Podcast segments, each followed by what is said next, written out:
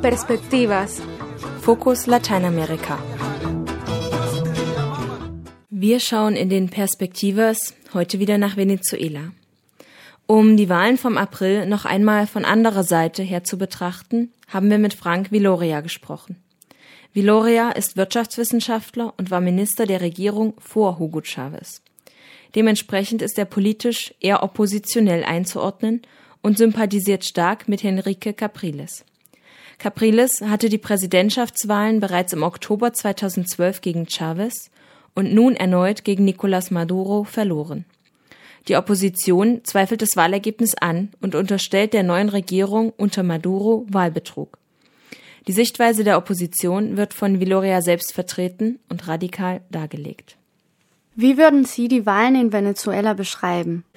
Bueno, es una pregunta bastante, voy a tratar de hacerla lo más corto posible, porque... Eh, das ist eine umfangreiche Frage. Ich werde versuchen, es so kurz wie möglich zu machen. Am 14. April gab es durch den Tod des Präsidenten Chavez Neuwahlen und der Kandidat war der bisherige Vizepräsident Nicolás Maduro. Sein Gegner war Henrique Capriles Radonsky. Diese Wahlen waren sehr verfälscht. Uns ist nicht bekannt, dass die Wahlen im Oktober 2012 so gefälscht gewesen wären. Aber diese waren es ganz sicher. Warum? weil mehr als 5000 Tische umkämpft waren. Nein, ungefähr 5 Millionen Stimmen, die durch Unregelmäßigkeiten angefochten werden. Was sind Unregelmäßigkeiten? An diesen vielen Tischen wurden 40 Prozent der Wähler von Mitgliedern der PSUV, der Sozialistischen Partei, begleitet, in roter Kleidung, die einem Großteil halfen, man nimmt an, dass sie beim Wählen geholfen haben. Die, denen sie geholfen haben, sind Leute, die in der öffentlichen Verwaltung arbeiten. Sie mussten so wählen, wie diese Herren es ihnen vorschrieben. Dann, nach Angaben des Nationalen Wahlrates, gewann Maduro mit 1,7 Punkten. Man hat daraufhin um eine Neuauszählung der Stimmen gebeten. Maduro akzeptierte das und am nächsten Tag sagte er doch nein.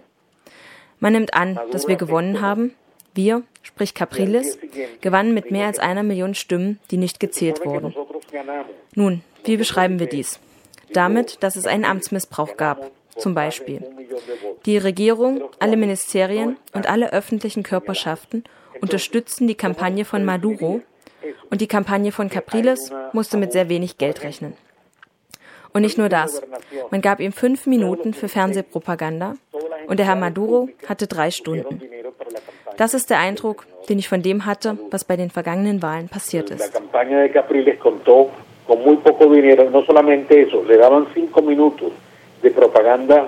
eh, y el señor Maduro contaba con tres horas. Esa es la visión que tengo de lo que sucedió en las elecciones pasadas. Was war Ihrer Meinung nach das Hauptziel der Proteste nach Bekanntgabe der Wahlergebnisse? tienen que ver con, con, con, con los resultados. Das muss man zusammen mit den Ergebnissen betrachten. Und man muss auch sehen, dass Maduro und der Chef der Wahlkampagne, der auch Präsident des Nationalen Wahlrates ist, am Tag nach den Wahlen gesagt haben, dass die Stimmen neu ausgezählt werden. Alle Stimmen. Und es gab auch ein Treffen der UNASUR und sie sagten dem verfassungsmäßigen Präsidenten ihre Unterstützung zu, forderten aber, dass alle Stimmen neu ausgezählt werden. Maduro kehrte dann nach Venezuela zurück und ließ sich zum Präsidenten proklamieren und vereidigen, ohne die Stimmen zu zählen. An dieser Stelle begannen die Demonstrationen. Demonstrationen, die an verschiedenen Orten in Venezuela stattfanden. Die Opposition wurde des Vandalismus beschuldigt.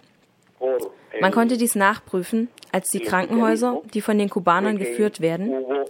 Wir haben hier 30.000 kubanische Ärzte und wir haben 10.000 arbeitslose venezolanische Ärzte. Die Krankenhäuser der Kubaner, die Regierung sagte, dass die Opposition die angebrannt und zerstört hätte. Man hat sofort ein Fernsehteam dorthin geschickt und all diese kleinen Krankenhäuser, die von Kubanern geführt werden, gefilmt. Kein einziges war zerstört. una gente de una televisora con una cámara y filmaron todos los pequeños hospitales que manejan los cubanos y ninguno estaba destrozado. Wie sieht die venezolanische Politik momentan aus? Bueno, en estos momentos eh, han despedido a más de 3.000 empleados públicos que votaron y, y que ellos habían dicho que abiertamente votaron por el candidato de la oposición. Momentan wurden 3000 Angestellte im öffentlichen Dienst entlassen, die offen, wie sie sagten, für den Oppositionskandidaten gestimmt haben. Die politische Situation ist sehr angespannt. Es gab schwierige Reaktionen, weil im Februar das Geld auf 46 Prozent abgewertet wurde, zusammen mit einer herannahenden Inflation. Es gibt auch eine Unterversorgung an Toilettenpapier. Noch bis vor einem Jahr hatten wir nie Probleme mit dem Toilettenpapier. Jetzt haben wir es. Die Sache ist die, dass es keine vollständige Verschiebung der politischen Handlungen der Regierungspartei entsprechend der venezolanischen Realitäten gab. Und das ist es, was passiert. Politisch gesehen funktioniert nichts. Der Präsident hat eine Mission anzugreifen. Angreifen und angreifen. Die Leute beschuldigen, wo du gar nicht. Naja, du kannst für oder gegen die Regierung sein, so wie es einige Studenten am 15. April getan haben. 180 Studenten haben in Barquisimeto im Bundesstaat Lara Druck ausgeübt, weil sie die Ergebnisse anfechten wollten. Was hat die Regierung gemacht? Die Regierung hat sie verhaftet, sie verprügelt, Wasserwerfer eingesetzt und sie dazu gedrängt, Loblieder auf die Regierung zu singen. Und wer nicht gesungen hat, wurde geschlagen. Wir haben Videos davon und all das liegt auch schon beim Internationalen Gerichtshof in Den Haag, bei der OAS und den Vereinten Nationen. Diese Konflikte wurden hervorgerufen, weil der Herr Maduro eben nicht das politische Gewicht eines Hugo Chavez hat. Und sie sind nicht kreativ. Erinnern Sie sich daran, dass Maduro 14 Jahre lang Minister unter Hugo Chavez war und nie etwas Außergewöhnliches zustande gebracht hat. No tienen la creatividad. Acuérdate que Maduro ha sido ministro en los 14 años que estuvo Chávez y nunca hizo nada extraordinario. Welche sind die größten Herausforderungen der venezolanischen Regierung? Bueno, primero, el gobierno de Venezuela tiene un déficit muy grande. Nosotros recibimos casi 200 mil millones de dólares anuales por las ventas de petróleo. Mucho de esto se va a, mensualmente, se va a Erstens hat die Regierung ein riesiges Defizit. Wir erhalten fast 200 Millionen Dollar jährlich aus dem Ölhandel. Viel davon geht monatlich in externe Hilfsprogramme. Wir schenken Kuba 100.000 Fässer Öl täglich. Nein, Entschuldigung, im Monat. Davon braucht Kuba aber nur 70.000 und 30.000 gehen in den holländischen Markt, nach Rotterdam. Was will ich damit sagen? Neben der Tatsache, dass wir den kompletten kubanischen Energiebedarf unterstützen, haben sie noch 30.000 Fässer, die sie extra verkaufen können. Was machen sie mit dem Geld? Man weiß es nicht.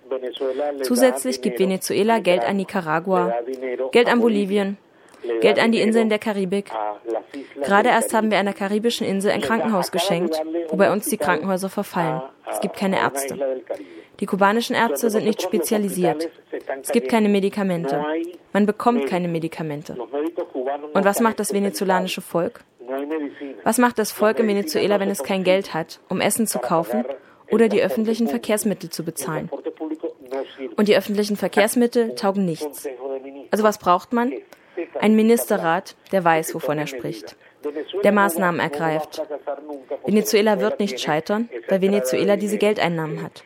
Wir haben Ölfässer, die 100 Dollar wert sind und sie planen mit 60. Wo sind die anderen 40 Dollar pro Fass? Wo sind sie? Kann sein, dass sie in einer versteckten Kiste sind. Kann sein, dass sie auf ausländischen Konten liegen. Die Sache ist die, dass wir mittlerweile keine Regierung mehr haben, die sich um das Wohl der Bürger kümmert und um die politischen Ideen der Bürger. Wir haben diese Krise, die nicht hätte sein müssen. Das ist das Problem in Venezuela. Wir haben kein Geld. Die Regierung hat es. Doch was passiert mit diesem Geld?